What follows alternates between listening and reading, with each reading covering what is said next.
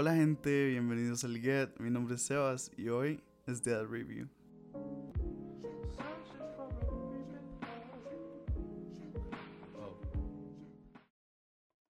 Bueno gente, para que entiendan cómo va a funcionar esto, básicamente el martes y jueves voy a hacer un review de alguna película, juego o álbum de música. Esto con la intención de hacerlo como más variado, más tonis. No sé, quería que fuera algo muy propio. Y sí, mucha gente dice como, ma, esto ya se está convirtiendo como en un canal de YouTube. Básicamente sí. Pero quería darle una esencia a todo esto, algo diferente, algo con lo que la gente se pudiera identificar y que dijera, y mae, o sea, voy a ver qué dice este mae de tal película para ver si la veo o no. Porque yo no sé si a ustedes les pasa, pero a mí me pasa demasiado que quiero ver una película, pero después digo como, mmm, al rato no vale la pena toda la espera. Entonces, para eso es que voy a hacer esto. Para que ustedes algún día se metan y digan como, ah, mira, este más subió review de, qué sé yo, Avengers. y digan como, ok, voy a ver qué dice este mae y en base a eso la veo. Tal vez sí, tal vez no. Y obviamente no se tomen mi opinión como como lo que, o sea, como, como si fuera la única opinión, porque todos tenemos una perspectiva diferente.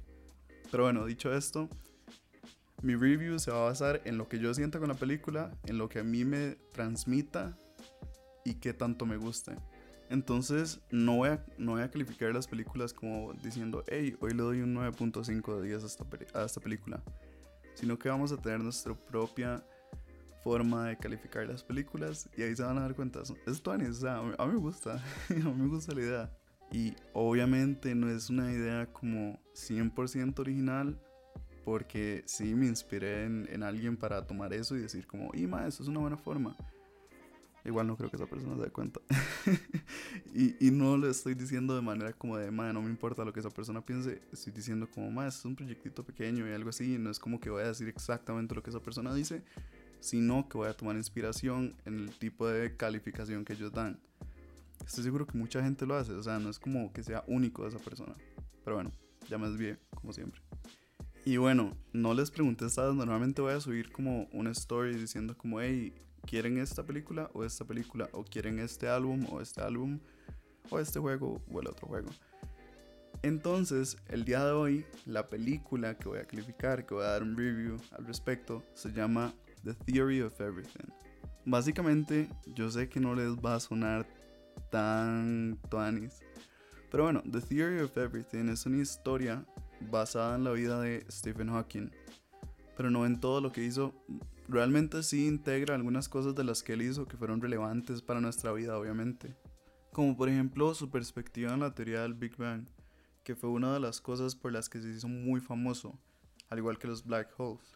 Esto y muchas otras cosas lo llevaron a ser sumamente reconocido alrededor del mundo y a ser el científico al que conocemos hoy en día como lo es Stephen Hawking. Al igual que nos lleva a ver una perspectiva de lo que es una persona tan famosa como lo fue él, una persona con su condición y que en realidad pueden llevar una vida común y corriente a pesar de lo que piensen las otras personas, que como sabemos la ignorancia abunda en el mundo.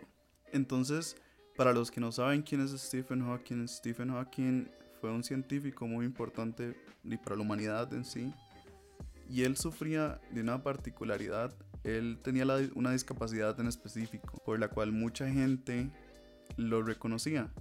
no por sus logros, sino por su discapacidad. Y eso está muy mal. Pero bueno, él sufría de esclerosis lateral amiotrófica. Y para que entiendan un poco de cómo funciona esta enfermedad, lo que pasa es que ataca el sistema nervioso, es progresiva y hace que la persona al final pierda la movilidad total de sus músculos. Me dieron bolia diciendo eso.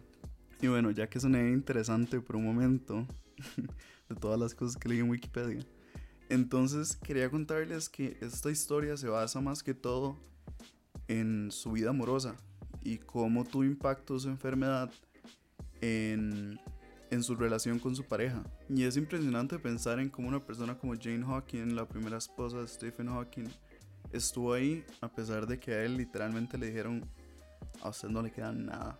Entonces, sorry. y ella decidió quedarse al lado de él durante mucho, mucho tiempo. Ya que esto es no spoilers y todo, si no saben la historia de él, les va a gustar mucho la película La verdad, a mí me llegó mucho. Me parece que la actuación de Eddie Redmayne en esa película es impresionante. Es tan impresionante que lo llevó a ganarse un Oscar. Y eso no es cualquier cosa para la gente que le gusta el cine. Eso no es cualquier cosa. Y no solo de Eddie Redmayne, que ya sabemos que es un actor increíble, sino que Felicity Jones hace un papel que realmente le llega al corazón a uno. Porque vemos que una pareja que cualquiera pensaría que es tan disfuncional, realmente lo es. Y ver a Felicity Jones haciendo este papel, la verdad es, eh, o sea, se complementan, lo hacen muy bien juntos. Es una historia de amor que como cualquier otra tiene sus altibajos, pero al final llegamos a una conclusión muy bonita, muy, muy linda. Y es que al final del día las relaciones pueden tener problemas, podemos tener choques, nos podemos odiar, pero lo más bonito, la creación más hermosa que tenemos como pareja, como esposo y esposa, son nuestros hijos. Ellos son la mayor creación. Ellos son la cosa más bella que podemos haber tenido. Porque nacieron de amor. Y eso es uno de los mensajes que nos da la película es todo lo que hicimos, todo lo físico, todas las teorías que él planteó, todos los logros a los que llegó, no fueron nada comparado a sus mayores logros, que fueron sus hijos. Entonces, mejores puntos de la película, Eddie Redmayne como Stephen Hawking, Oscar Worthy lo ganó definitivamente, Felicity Jones hace un papel increíble y el arc de la película, como todo llegó a su final y les va a gustar mucho el final de la película, porque incluso hace que te replantees muchas, muchas cosas de tu vida. Y es, es sumamente lindo, tiene un final hermoso. Entonces, si llegan al final, si la terminaron de ver, no se van a arrepentir de ver eso. Y suave, suave, suave, en toque. Dejé una de las mejores cosas de esta película, si no la mejor, a la par de Eddie Redmayne, el soundtrack de la película. My, el soundtrack de esta película realmente mi corazón lo despedazó me hizo sentir tantas cosas y es un soundtrack tan bello, pero tan bello que me atrevería a decir que es de los mejores que he escuchado. Hay tres soundtracks en mi vida que me han llegado al corazón como impresionantemente. Uno es el main, main theme de Interstellar, precioso. Otro es Time de, Inception, que también lo hizo Hans Zimmer. Y tercero es el de esta película que ya les digo cuál es. Se llama Arrival of the Birds y es, es sencillamente hermoso. O sea, cuando lo escuchen se van a dar cuenta de lo lindo que es ese soundtrack. Y bueno, este fue el primer review de la semana. El jueves viene otro. No va a ser de película o puede ser que sí, depende de lo que ustedes quieran. Mi calificación para esta película, The Theory of Everything, es un A. Definitivamente esta película es un A. Nadie le va a quitar el A peliculota. no hay nada que yo pueda decir que me baje el hype con esta película. Simplemente es bella. Es, es hermosa. Les va a encantar y espero que la vean, espero que me hagan caso y me dicen qué les parece. Chao.